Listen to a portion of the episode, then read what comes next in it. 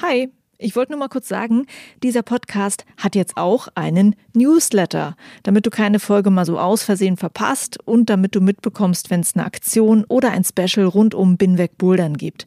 Den Newsletter, den findest du auf meiner Steady-Seite, das ist steadyhq.com slash binwegbouldern und natürlich auch auf binwegbouldern.de. Das war's, viel Spaß mit dieser Folge. For me, the most important thing before a competition is to have a conversation with the athlete. A lot of times in competitions, we are handling a lot of thoughts. For an athlete, it's really hard to get on the mat, a lot of noise around you and a lot of other athletes around you, but basically, you are alone. Hi and welcome to episode 111 of Binweg Bouldern. My name is Juliane Fritz and my guest is bouldering coach Sagi Damti. He's the new bouldering coach for the German national climbing team. This season, the team was restructured so that every discipline has his own coach, and Sagi is working with the bouldering athletes. I'm very happy to present this interview to you because Sagi is from Israel. He had been coaching athletes in Israel before, and when I tried to find some information about him, I found almost nothing. And then Sagi told me well, you should have Googled in Hebrew. Unfortunately, I don't understand Hebrew, and I am happy to release this interview in English so that more people get to know Sagi, his story as a climber and coach, and understand what his perspective on coaching looks like. I think it's a special perspective and story. And after two German athletes made the podium at the World Cup in Brixen, maybe some people are interested to hear how the Germans are working now.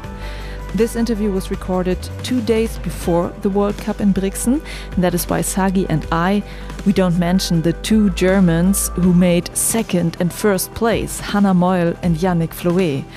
Congrats to you both, and congrats to the new German coaching team that includes Sagi Damti. Have fun with this interview.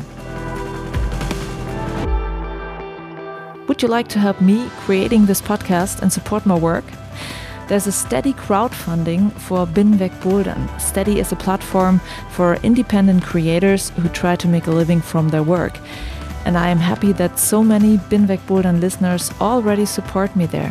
Thank you for that.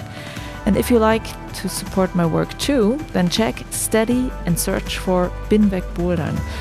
The link is also in the show notes to this episode and on binwegbouldern.de. And now let's go on with this episode.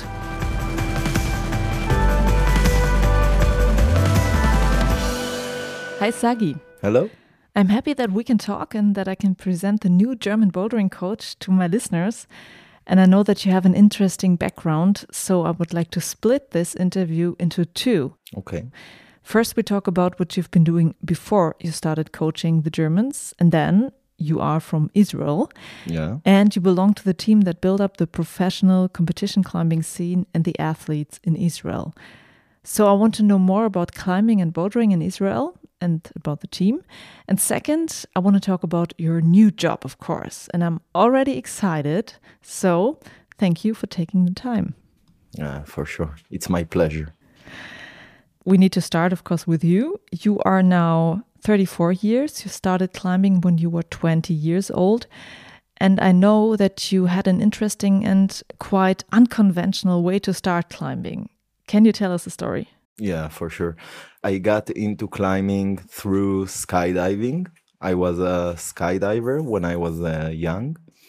And like every good Israeli, you serve for three years in the army. And after the army, I took a big trip around the world and I started with Italy. I went specifically to Italy to learn how to base jump. So it's basically the same as skydiving, only you don't jump from a plane, you jump from cliffs or bridges, like high elements. And uh, that's it. In a specific day, some of the local skydivers offered me to take me to a beautiful place to jump from in the mountains. And when we got there, I didn't know that in advance, but we had to climb to get to the specific peak that we need to jump from. and I didn't know how to climb. It was my uh, first time facing a big, big uh, wall. I think it was around six or s- around six pitches, multi pitch, something around 6A or 6B, something really low grade. But, you know, for a first time uh, climber, it was really, really, really frightening mm-hmm. in the start. So I really tried the, my best, but I gotta admit that not even the middle of the way, the start of the way, I, I said, listen, guys, it's it's just too hard. I don't know how to do it. And eventually they pulled me on the rope to the top of the pitch. It was funny for me and exhausting for them. Mm. And that's it. We did it. It was, for me, it was amazing, by the way, to see this huge wall and the end of this week, I came back to Israel and we set another meeting in another country to jump from some uh, more cliffs. And they told me, well, Sagi, next time you come, you have to know how to climb because we won't pull you on the rope again. Yeah. And that's it. The, the first thing I did in Israel, I literally landed in Israel, took the train to my hometown, to Haifa and just across the train station in Haifa, there is a climbing gym. And with my suitcase from the trip, just went in the the climbing gym and started climbing. That's a cool story. yeah, that was my my first uh, experience, and since then I couldn't stop. I actually on the way I stopped uh, skydiving, but uh, climbing stayed a really really big part of my life. No. And now you are a climber, of course. You are also a route setter, a pro athlete coach, and I heard also a gym owner. So from this start of climbing to now, what was your path for it becoming a profession? Um, actually, I started coaching climbing pretty fast. Like I think less than a year after I started climbing. I was a teacher in school a sports teacher?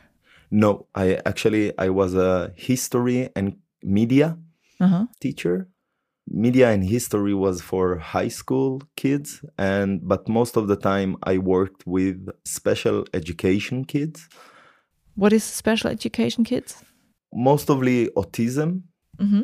And uh, there was some more spectrums in my class, but the main issue was autism so i had the right i think the right uh, attitude to work with kids. So just one day in the gym the manager asked me if i want to take some kids classes.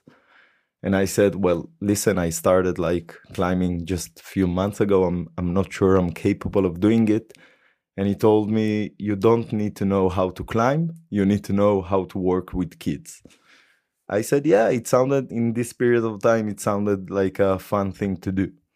Teachers don't make a lot of money in Israel. So it was a, an extra income for me. So I said, yeah, I will go for it. So this is actually uh, how I started the work field in climbing. From there, the road was pretty much uh, clear. I was training kids and it got really interesting for me. So I started like taking a couple of sport classes in the university just for my knowledge, not like another degree or something.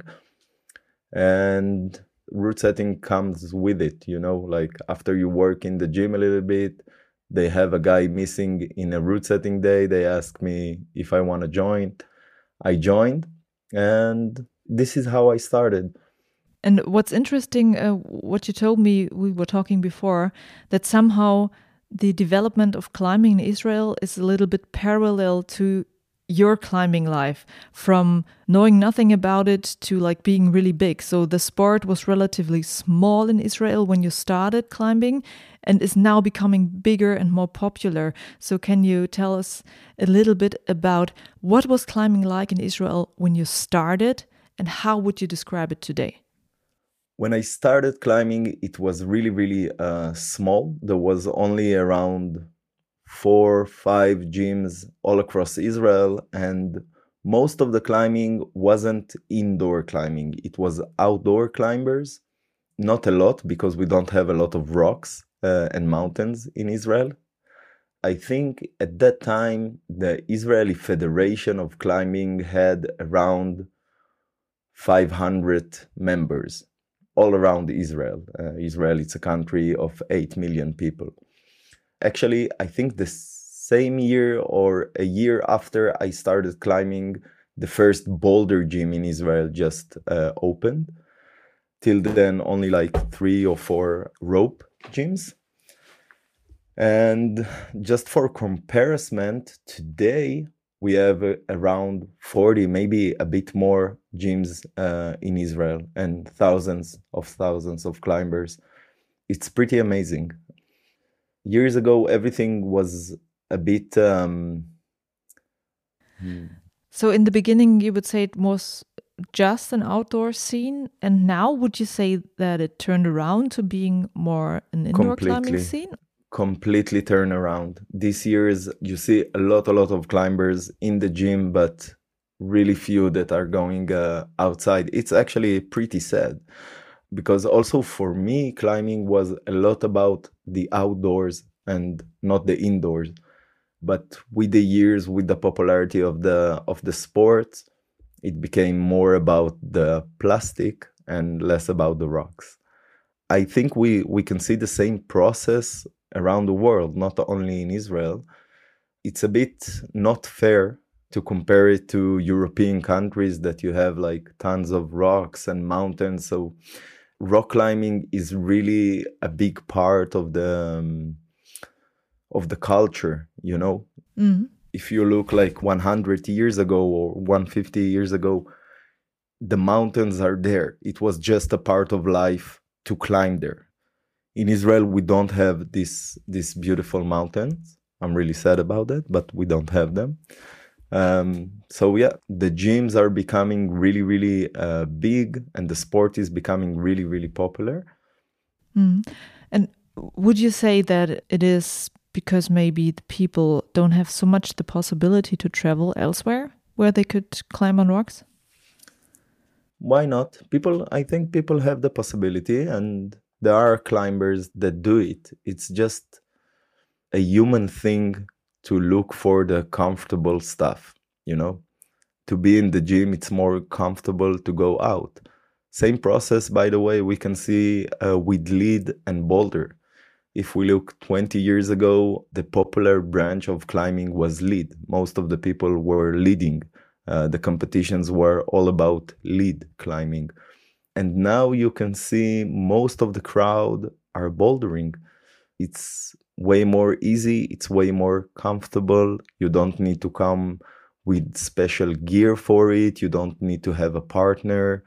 You have air conditioning like everything is is easier you know? So mm. people are going for the comfortable stuff. And it's actually like I don't have an opinion about it if it's good or bad. I don't think it's it's the issue, but it's just what what's happening in mm. our field. And you are part of it actually because you're a coach that coaches people indoors. Yeah. yeah.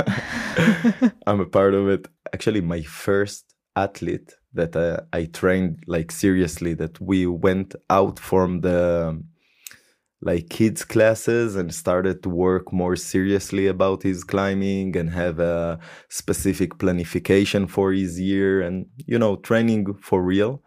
A few months ago when we talked he told me sagi it's super funny because in 2014 15 you were taking us to camps in europe. So you took us to fontainebleau you took us to Albarracín you take us to magic wood you took us outdoors and the last years, the only place you take your athletes to is to Innsbruck, you know? So mm. a few years ago, when I took my kids outside, it was to go rock climbing. And today it's basically to train in other gyms in the world. So would you say it makes sense for professional athletes to have training sessions outdoors? I think it's a must. Okay. I think it's a must First of all, climbing the rocks and climbing uh, on plastic have a lot of fundamentalistic differences. Basically, when you're when you're climbing indoor, all the holds and all the elements will go out from the wall. when you go outside in the rocks, a lot of the holes and a lot of the cracks and pockets, they will go in the wall. So first of all, the way that you hold your body against the wall, it's a bit different. And the distance from the wall is different. So all the handling of the body position, the center of gravity, it's it's completely different. Second of all, I think there is no plastic or artificial climbing without the rock climbing. Rock climbing is the basic of our sport. And I think it's important for every society in the world to know their history. So I think rock climbing, it's the base of, of climbing. It's our history and you can't go without it. Another really interesting thing is that you see a lot of gym climbers going outdoors and feels that the outdoors are a bit harder for them. And I think one of the reasons for that is that in the gym, everything is clear because everything is marked with color. You know where to put your foot because you have a red hold marking, I am a foot. Or you have like a blue jug that you know, this is my next hand. But when you go outdoors, you need to find your way. So it's a bit more of um, adventure for sure. And second, in rock climbing, you have to find your way. You have to think about your way. You have to uh, find what's right for you. You know, if we'll go bouldering together, me and you, probably I'm not gonna use the same uh, smear or the same foot, the same knob that you use. Mm. Each one will work with his body. And you say the outdoors can teach an, for example, competition climber to think in another way. Exactly. Not mm. not only in another way to think in the way that it's right for his specific body. All of us have different body and different measurements, so yeah. Mm. And it's fun, man. Yeah. it's it's so fun. um, would you say, as a route setter, that you are very influenced by outdoor climbing and bouldering, or more influenced by what is right now cool at the gym? It's a good question because I really changed during the years and I really evolved during the years, but I really remember my first and second year as a route setter that I'm really trying to set stuff that I climbed outdoors. And I was climbing in Font. Then I went back to the gym and I said, oh, I gotta try set La Balance or gotta try set uh, helicopter or all, all kinds of, of classics. And I really tried to bring outdoor boulders in the gym. Not with a great success, I gotta admit. It's really hard to to take what's happening on the rocks and to bring it in the gym. And why is it hard? Can you is is it because the right holds are missing? Is it because the structure is not the same? Basically, the structure. Rock is something really, really unique that you can't really create in the gym. You can try to do similar moves, but you can't really copy what's happening outdoors. It's not only about the holds, it's a lot of times because the shape of the wall when it's a rock it's not consistent you know it's changing a lot and in the boulder gym you you have like a pallet of wood and that's it you know? So it's hard to control it. And again it changed with years. Like in the first years i was trying to set a lot of outdoor stuff in the gym but then it changed and the competitions got really um, really uh, the competitions got more important in your professional coaching life i guess. Yeah they got more important and more interesting for the crowd? All these kinds of funky jumps and parkour and running on the wall. I remember the first really crazy thing that was in setting uh, now it's illegal by the way but on the old times we had run and jumps in competitions.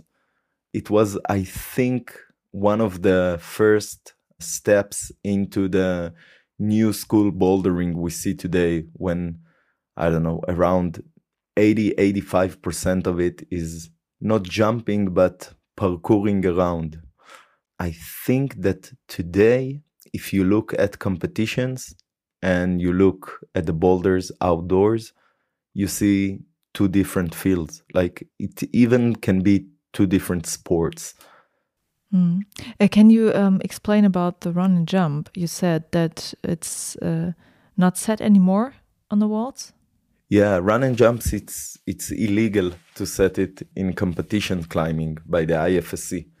I think a lot of athletes. I think don't catch me in the word, but I think around 2016 a lot of athletes were complaining about the running jumps. First of all, because of the risk of running into the wall. And second of all, because the morphology that is based in running jumps. But you know what I mean when I say running jump? It's like running th- from the mat into the wall. Yeah. But I have the feeling like we are already still seeing that. I don't know if I'm wrong. No, no. It's starting on the mat, running to the wall. And keeping the movement. Today, you can see a run to the wall into a stable position, into a start position that it's stable. Yeah. But you can't anymore like run from the mat and keep for more than one movement. Yeah. Ah, I see. I see. Now I know. Hmm. If you will check the World Championship in 2014, uh, you will see some some run and jumps. It was the thing there. mm, okay. Um, it just stopped, and I did not really realize that it stopped, and then that it was forbidden or something.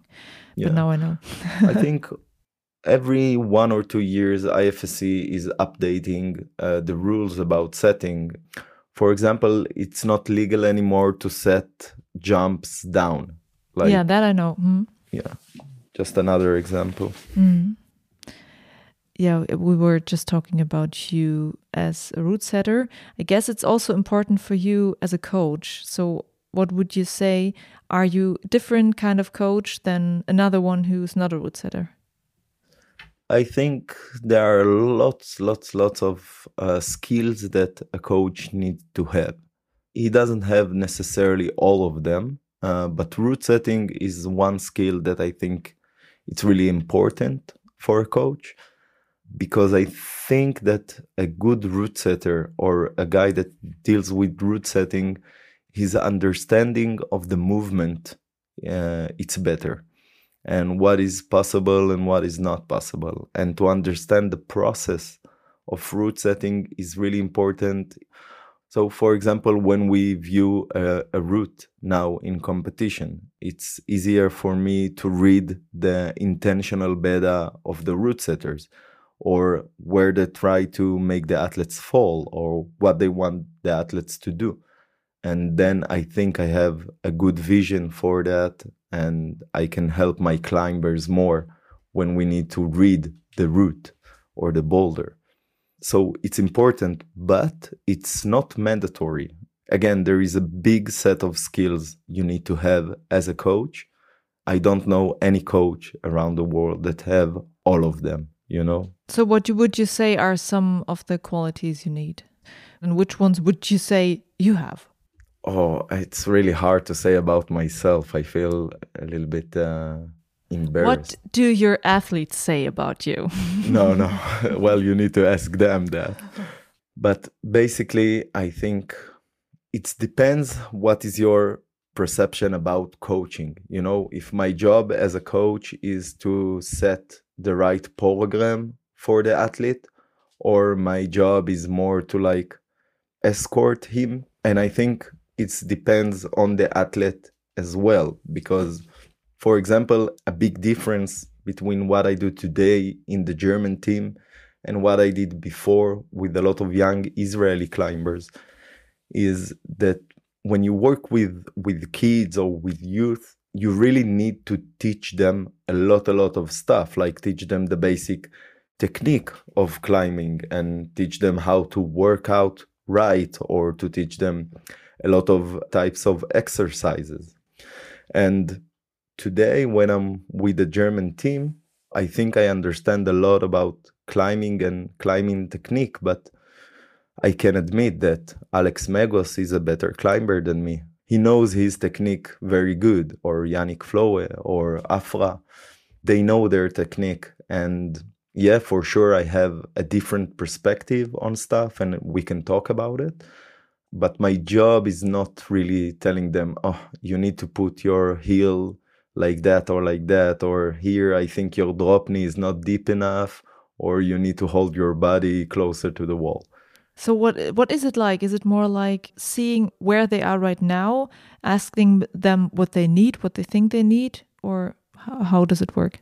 So during the training, I think first of all it's about the yearly planification to see the program to understand what our goals uh, for this year and what will be right to do during the winter training, how to load all the training right in their program.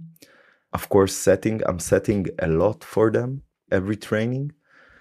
But the main part, I think, maybe it's gonna sound a little bit weird, but I have this perception of climbing it's it's an individual sport you know you don't have a team that climbs with you and it's not even like tennis tennis it's individual sport as well but you see your rival and you play with your rival in climbing, you are pretty much alone. It's mm-hmm. only about you.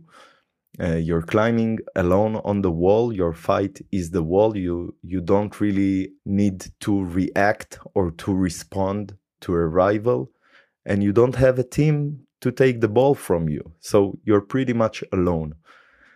When you understand that a climber is pretty much alone, all that you need to do is to be there for him I will try to say it in English, although it's a bit hard for me. Um, it's easy to give up on yourself.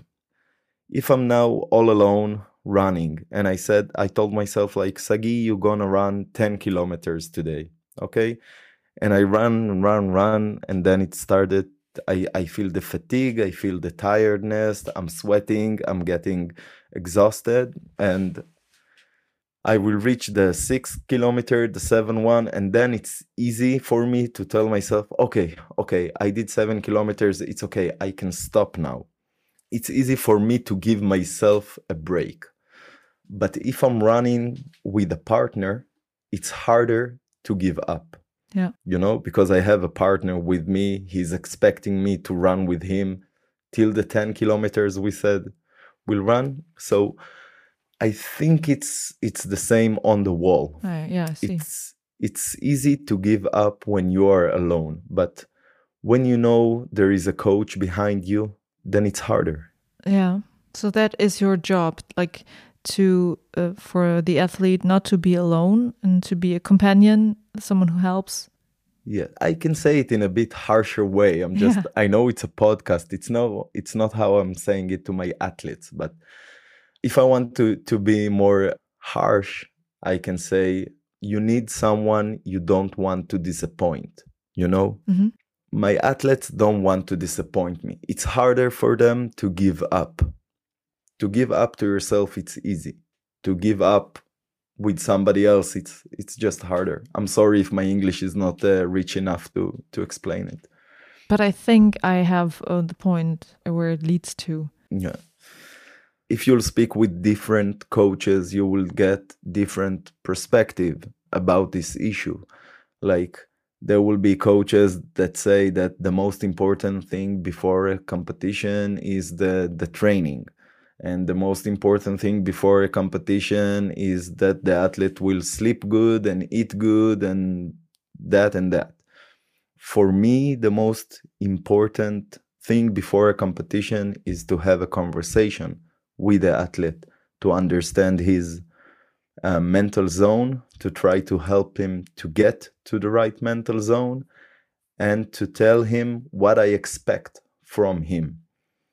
Because a lot of times in competitions, we are handling a lot of thoughts. For an athlete, it's really hard to get on the mat, to see a lot of people around you and a lot of noise around you and a lot of other athletes around you, but basically you are alone. So it's super hard. It's like ADHD. You know ADHD? ADHS in German. Yeah. Yeah. Okay. So my job is it's gonna sound uh, weird, but my job is to be the Ritalin for the athlete. okay. Okay. I see. Um, so without like uh, telling me about a specific situation with an athlete so i think that's a, private thing maybe what you're talking to them but can you say an example of what could it be what you would say to an athlete before the comp? You want me to give away my secret? Ah like maybe. in, in, in, a podcast? No no. Um, you know it's not like i have um, magic words or something um, specific and it's really different between athletes you know? But i will use my israeli athletes okay? It will be mm. it will be easier to demonstrate. You have the isolation zone. It's one of the most stressful points in competitions for the athletes. I have an athlete i always tell them you should tell me what do you need from me and what you don't need from me if you need me on the mat giving you flashes and, and setting boulders for you to warm up, I will do it. If you need me to stand on the side and prepare your uh, bag for the climbing, just tell me, I will do it. If you need me to bring you coffee, I will do it. And I have one athlete, specific one, that he don't need me in isolation. He don't need me to do anything. He just want me to stand near him. It can sound weird, but think about the situation of being in in isolation zone trying to warm up with all these big guns around you with all your uh, competitors around you. Yeah, so it can be really stressful situation. All that he needs from me is to stand there with him so he won't be alone so he will feel safer you know? Mm-hmm. if they need me to talk with them i will talk with them. Not always i have the right things to say, you know, like every person or human being, but you just need a partner. Yeah. There is a person in front of you that gives 100% attention to you. This is his job. And this is what I try to do with the athletes. Sometimes I succeed, sometimes I don't, you know? Yeah. Um, yeah, I see. It's uh, uh, interesting to hear uh, this perspective we were just a little bit talking already about the Germans, but I want to go back to Israel. What I also think is interesting is that you were one of the people who built up the pro climbing team in Israel. And you told me that Israel didn't even have a federation at first. Was it? It was a long process. In the beginning, there was no federation for sport climbing, it was only an outdoor climbing club. Mm -hmm like just a membership club for the outdoor climbings. And it was really really complex in the beginning. So a lot of times when we wanted to compete in competitions actually the coaches had to reach out for IFSC to talk with them to ask to register the athletes. And it was pretty much uh, by yourself. There was no federation sending you to the competitions. You had to take care of everything by yourself. Really, really, really big difference that what happens today. So the federation we have today actually was established maybe three or four uh, years ago and started to do everything way more organized and all the teams that you see now around the world i'm super happy to see the israeli team started to show up in competitions, but now it's a bit more organized. So my first IFSC Cup, I took some youth, maybe it was 2016, and we had to do everything by ourselves. And we came there, we had no team uniform, for example, and everything was super, super um, it was a big mess mm-hmm. to be honest. We we had no one to back us you know? So it was just me six or seven kids going to graz trying to understand where are we. Uh, but there were of course other people that did it before me in israel. I'm super proud to be a part of the way but i didn't start it the way. The way started a few years before. And step by step, it became bigger. So eventually, a federation was needed. And today, the situation is really, really good. Still, really low budget. I'm actually amazed by the difference uh, now that I work for the German Federation. The difference is it's a I, I can't even explain it with words. It's completely another world. But I'm super proud that Israel is doing amazing steps towards being more and more professional and we can see a lot of Israeli climbers climb their way in the ranking and I'm yeah, I'm super happy with it. And actually 3 weeks ago the first Israeli women went to final uh, adult final in Salt Lake City. It was uh, Ayala Kerem that I'm super, super proud of. She was really cool. Mm. yeah, she is still really cool. And she will, she, she's gonna conquer the world, I hope. Yeah. So I know her since she was really, really, really small. And I trained her in Israel when she was a kid. She was training in my gym for around five or six years and yeah i'm just i'm just so happy to see what's happening now in israel. Big part of it is going to people like alex khazanov. You know he was pretty much alone. I remember him as a kid or a youth climber like pretty much going alone to competitions or with his father. So a little bit like staša gejo with her father. Yes yes a little bit like that. Yeah. Um, but again, now the situation is really, really changed. By the way, Alex is the one coaching Ayala now. Yeah, I heard in uh, the commentary in Salt Lake City said that he is now coaching. I was uh, thinking, like, is he now taking your job now that you're left there? he took my job uh, maybe two years ago. Yeah. Actually, in 2019, I had some athletes that I, I gave to Alex to start coaching them. He wanted to start coaching, and I was taking some steps back mm-hmm.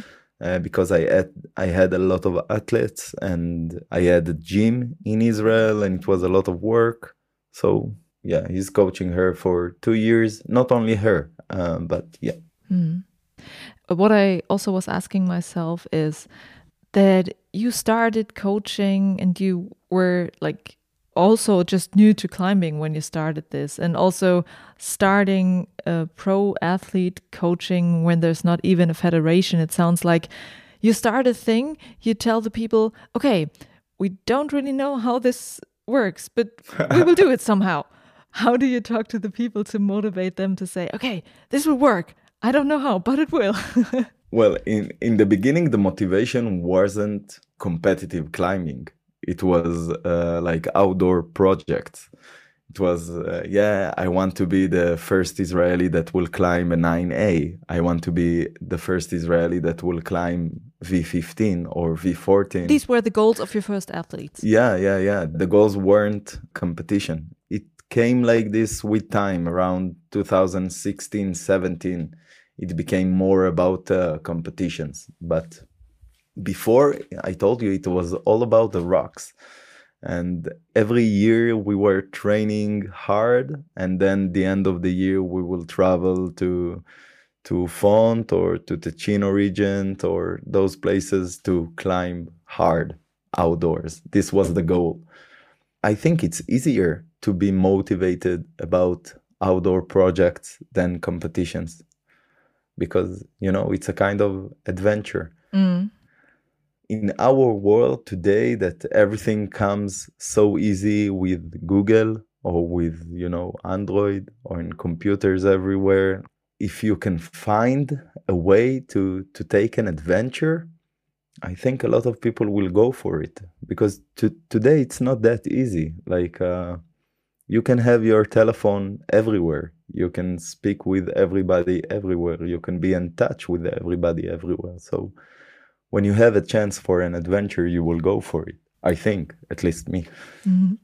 And when you think back to the first um, like success stories that athletes that you were coaching that they had, what would you say? Like, I guess with every athlete, you learned a little bit more about coaching. The first things that you experienced with them was it like, so ah, you you do this, you do that, this works, that works. Are there a few things you could say? Oh, this might be successful. The first success I remember in my mind is that one of my athletes became the youngest Israeli climbing an 8B. Mm-hmm. And it was really, we were really psyched about it. And then the second one became the youngest Israeli climbing 8C. It was all about the, the outdoors back then. And I had a 12 years old climbing V10 and V11 outdoors. And it was crazy at that time. Uh, today you have really younger kids climbing really, really hard stuff yeah. outdoors. So and you know in israel everything everything was new you know when when adam ondra was posting oh i climbed the 9b plus uh, i climbed 9c in uh, norway in flatanger. We still didn't have a first israeli climbing a 9a in israel everything came really uh, later. And I gotta say, Alex Khazanov was the, the first Israeli bouldering V13, V14, V15, and it was crazy. He was a really, really young uh, guy. I wasn't coaching him when he was young, but I was a good, good friend with his brother. Me and his brother, we went to the to the same school together, and Alex was really younger than us. And every time he wanted to go climb outdoors, for example, in Switzerland or somewhere me and his brother were going with him as the responsible adults. Mm-hmm. and yeah it was really really exciting. That's where it started. I was asking about like, what you learned from these first successes. Is there anything you can say what you learned there? I gotta admit i'm a little bit embarrassed to talk about it because the biggest uh, lessons in my life was the failures not the successes you know? Well then talk about that. success success is really really really sweet and nice and you can have fun but the best learning you do when you fail.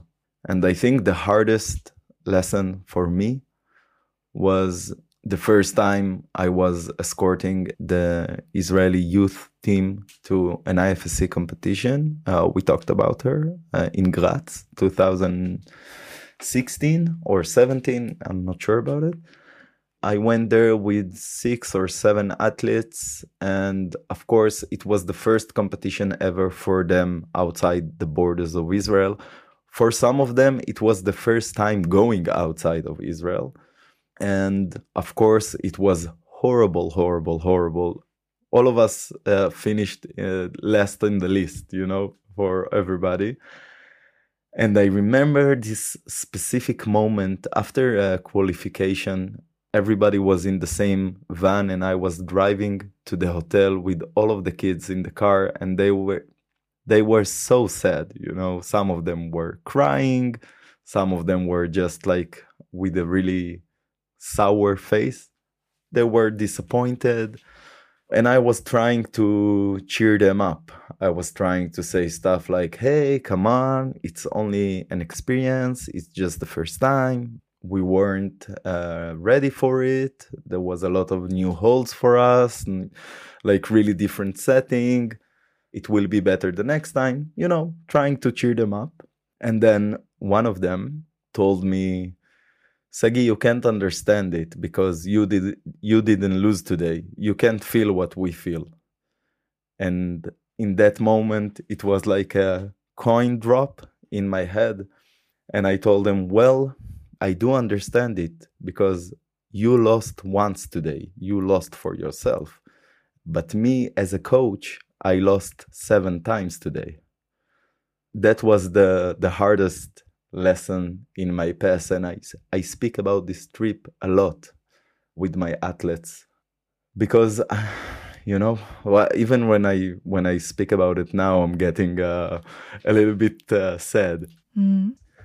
and yeah i understood a lot of of important stuff in this specific car ride with them. First of all, of course, that I feel that every success is the athlete's success, but every failure it's a shared failure. And I'm an emotional guy anyway, and with coaching, you're just giving a part of yourself into the story.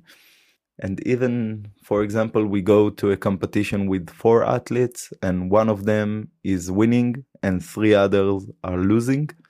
I will feel bad. It's really hard. Mm-hmm.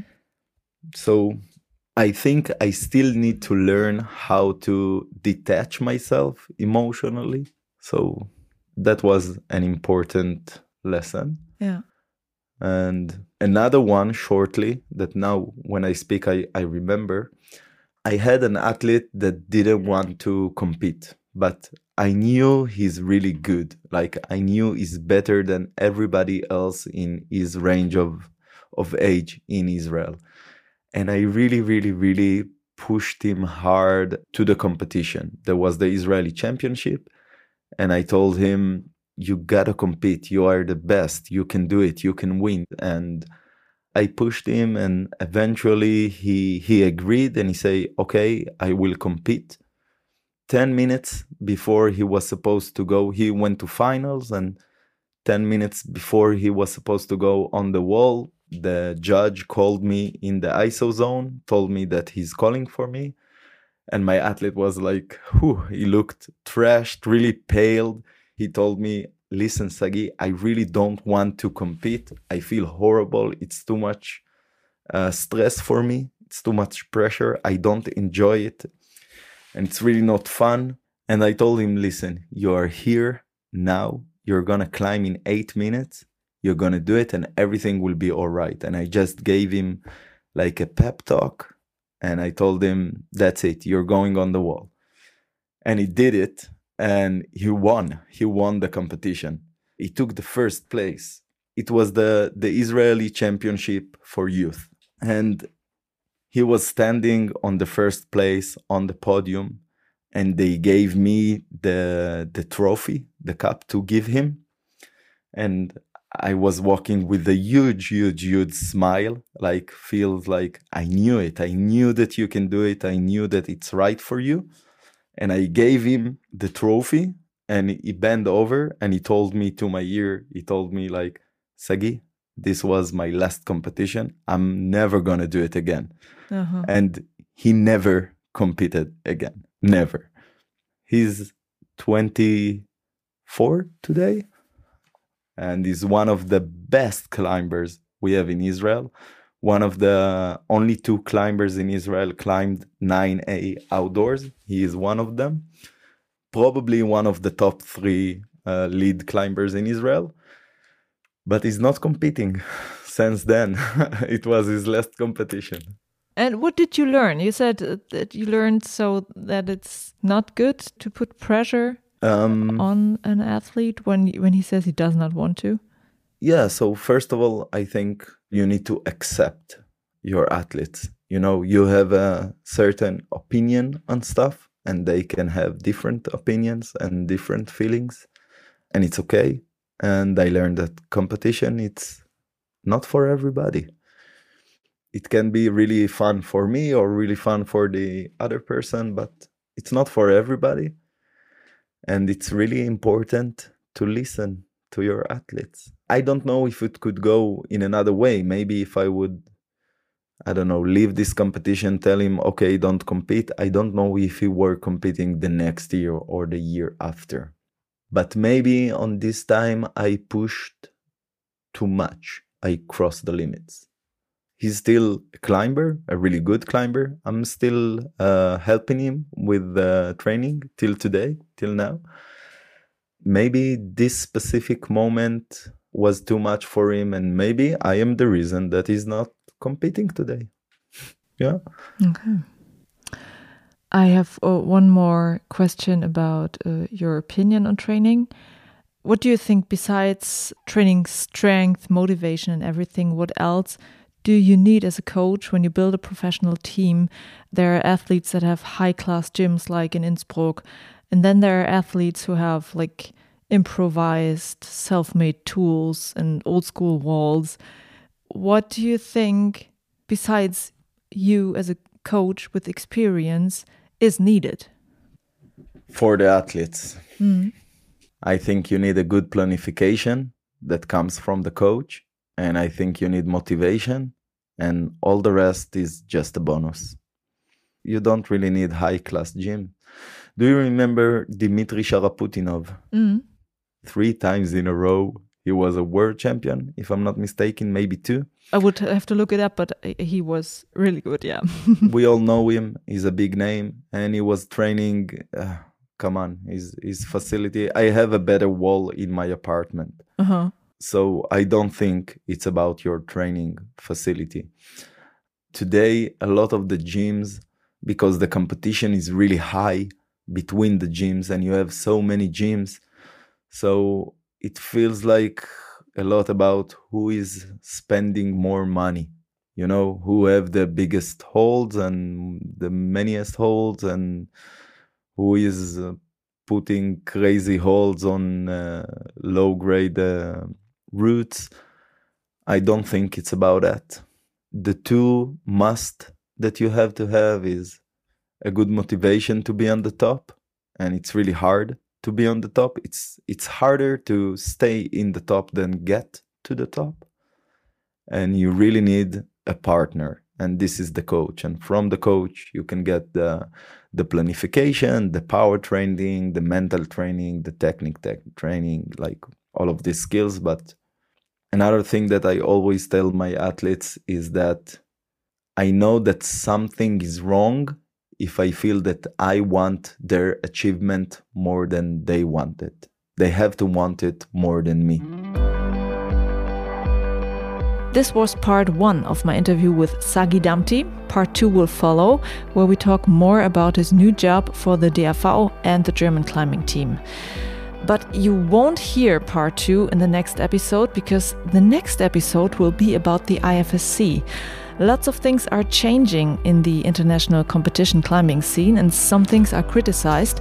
So I asked Wolfgang Wabel, Vice President of the IFSC, to explain to me what is happening, why it is happening, and what the plans of the IFSC are. So that will be subject of the next episode. Part 2 with Sagi Damti will follow after that. If you like this episode, share it, show it to someone who might be interested, and give me feedback on Instagram, Facebook or Twitter. Thanks for listening. Juliane mein Name und ich bin wegbouldern.